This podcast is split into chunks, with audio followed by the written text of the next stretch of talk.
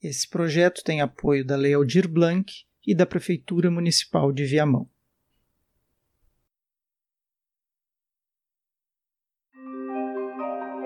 Em 2020, uma série documental chamada Don't Fuck With Cats foi sucesso em uma famosa plataforma de streaming. O que parecia ser um documentário sobre maus tratos com gatos acabou se revelando algo muito maior que isso. Mas acredito que muito do apelo da série se deu justamente porque parecia tratar de gatos e não do que seria mostrado depois. Como não quero dar spoilers, melhor parar por aqui. Mas por que estou começando esse episódio falando disso? Porque hoje vamos conhecer a história de um verdadeiro massacre de gatos ocorrido e documentado no século XVIII, na França, por motivos que hoje nós nunca imaginaríamos acontecer.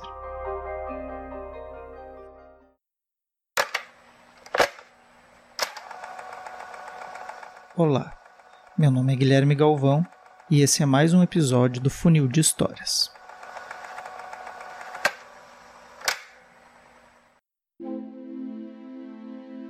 Era final do ano de 1730, quando algo inusitado, para dizer o mínimo, aconteceu na gráfica Jacques Vincent, em Paris, França. Quem conta essa história é o operário Nicolas Contat, que diz ter presenciado tal acontecimento quando fazia um estágio na gráfica. Contat nos apresenta a história de Jérôme, provavelmente um pseudônimo adotado pelo próprio Nicolas Contat, e Lévy. Desculpe, mas minha pronúncia em francês não é nada boa. Nicolas conta que os aprendizes eram muito maltratados na gráfica, mal tinham o que comer e sempre recebiam restos de carne quase podre que até os gatos recusavam. Normalmente a comida dos aprendizes e funcionários eram as sobras das comidas do patrão. Também não conseguiam dormir direito, pois os gatos faziam, nas palavras de Nicola, um sabá no telhado a noite inteira. Ou seja, os gatos faziam barulhos, gritavam e corriam a noite inteira em cima do telhado de onde os aprendizes dormiam. O porquê ele se refere à bagunça dos gatos como um sabá é algo que veremos mais adiante. Assim, Nicola desenha a condição precária em que se encontravam os aprendizes da gráfica naquele momento. Por outro lado, o tratamento que os burgueses davam aos gatos era completamente diferente. Adoravam tanto esses animais que chegavam a dar aves assadas para eles comerem, segundo o relato de Nicola. Desse modo, muitos gatos se aglomeravam próximos às fábricas e, como vimos, não deixavam os aprendizes descansar, mas os patrões dormiam até tarde. Certa vez, Levi subiu no telhado do patrão e ficou imitando um gato, não deixando ele dormir direito. Após várias noites repetindo esse ato e deixando o patrão enfurecido pela falta de sono, os aprendizes receberam uma ordem para se livrarem dos gatos, menos da Grise, a gata da patroa. Jerome e Levi saíram no outro dia armados com paus e as barras de ferro das impressoras, e a primeira coisa que fizeram foi ir atrás da Grise, a matando os trabalhadores da gráfica fingiram um julgamento e improvisaram pequenas forcas para expor os gatos que haviam matado. Ao chegar na gráfica, a patroa fica totalmente horrorizada ao ver Grise morta. Mas os trabalhadores negam que seja a gata da patroa em uma daquelas forcas. Já o patrão fica aborrecido por não estarem trabalhando enquanto encenam o julgamento e o enforcamento dos gatos. Tudo isso diverte os trabalhadores e cria uma cena dantesca que tinha como trilha sonora as muitas gargalhadas que foram reproduzidas durante dias enquanto eles reencenavam suas ações e se divertiam no trabalho. Toda essa graça não é possível de ser captada pelos leitores, ou no nosso caso, ouvintes, que conhecem hoje essa história. E isso é o mais intrigante de tudo. Como isso pode ter sido engraçado? Por que não captamos a graça, a piada nisso tudo? O distanciamento de quase 300 anos é a chave de resposta. O que para nós é simplesmente um espetáculo de sandice, para os trabalhadores da Europa pré-industrial tem um significado completamente diferente.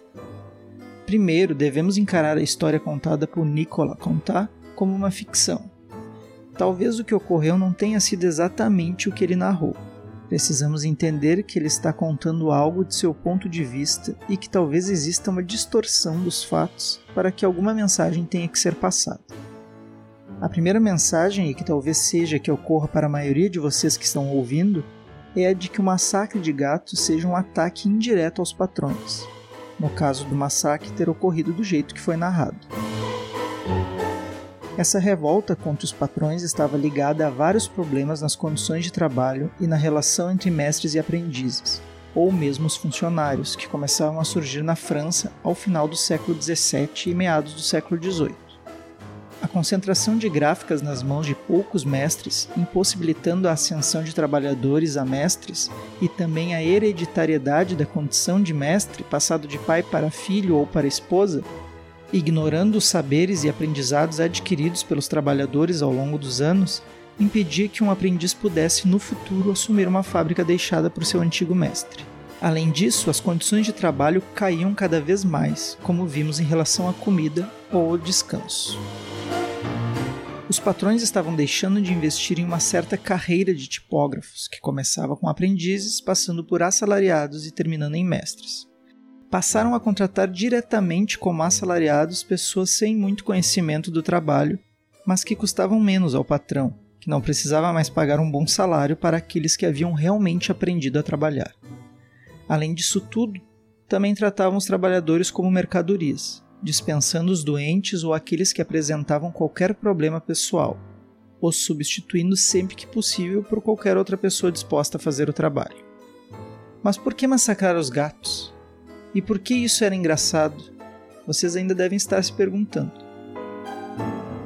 O carnaval, naquela época, era uma festa onde os jovens invertiam a ordem social e zombavam de todos, ou seja, um momento em que aqueles jovens pobres e trabalhadores poderiam zombar de seus patrões sem sofrer represálias.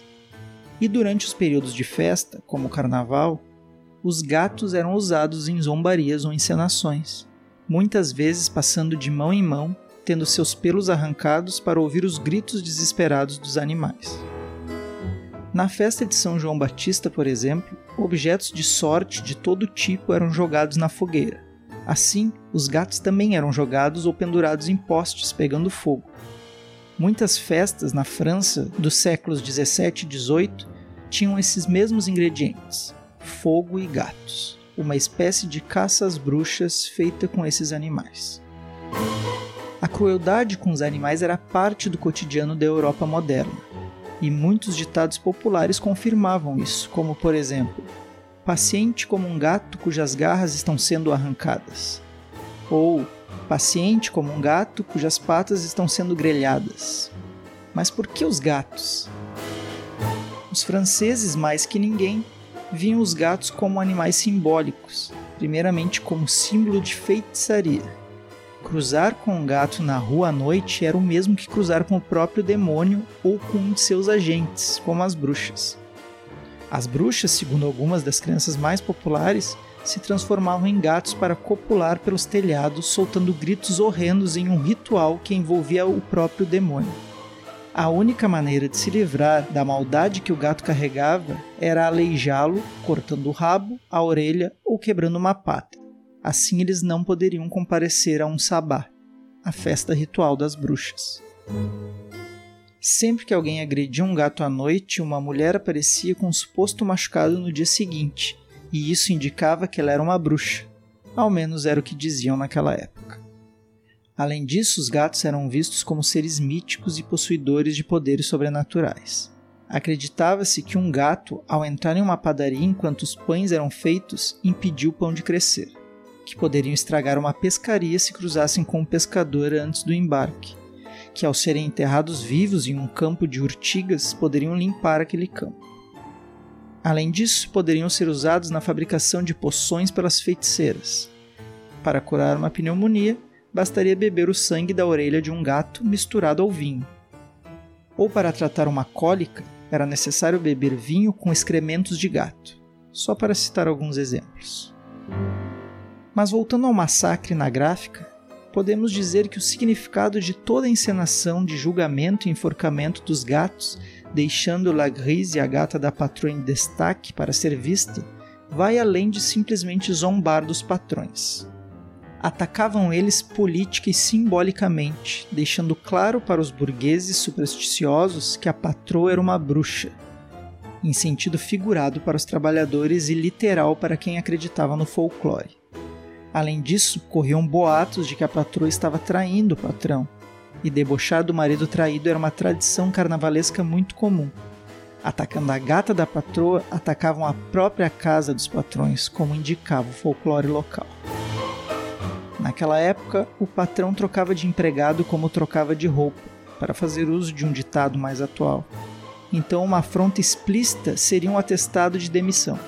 Assim, a única maneira de se rebelar contra a tirania, os maus tratos e as péssimas condições que os trabalhadores enfrentavam seria por meio do simbolismo, como foi feito pelos funcionários da gráfica. Desta forma, podemos começar a entender por que um massacre de gatos, que aos nossos olhos atuais é algo horrível, para aqueles trabalhadores foi motivo de muito divertimento e zombaria, sendo reencenado inúmeras vezes para que pudessem lembrar daquele dia memorável em que humilharam aqueles que os humilhavam diariamente.